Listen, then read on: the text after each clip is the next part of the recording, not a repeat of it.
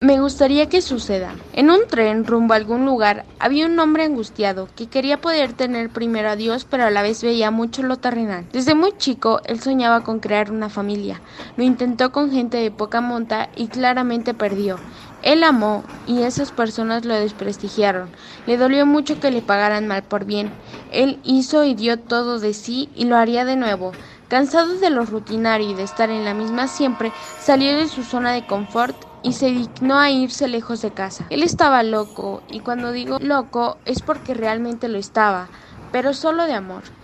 Estaba por bajar y una chica aparentemente de su edad o una edad similar se pone a su lado para bajar también. Hola, lindo paisaje, ¿no? La verdad que sí, amo la naturaleza. Es una de las mejores obras del mejor artista. ¿Te refieres a Dios? Por supuesto. Creyente, ¿verdad? Muy, pero un poco difícil de llevarlo a veces. Ni que lo digas.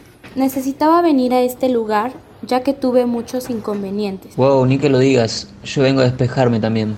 Vaya, me alegra no ser la única. Soy Juan. Ana. Ana, cuando salgamos por aquella puerta, ¿te gustaría conocer un desconocido e ir a tomar algo? Wow, nunca me habían propuesto nada similar, y así como lo estás haciendo tú. Me gusta eso, sin redes de por medio. Y qué mejor que lo natural. Sí, sí quiero. Es algo que si lo pensamos hoy en 2021, no hay probabilidades de que eso suceda, solo un mínimo porcentaje, pero deberíamos normalizar el afecto y el amor antes que la indiferencia y el odio.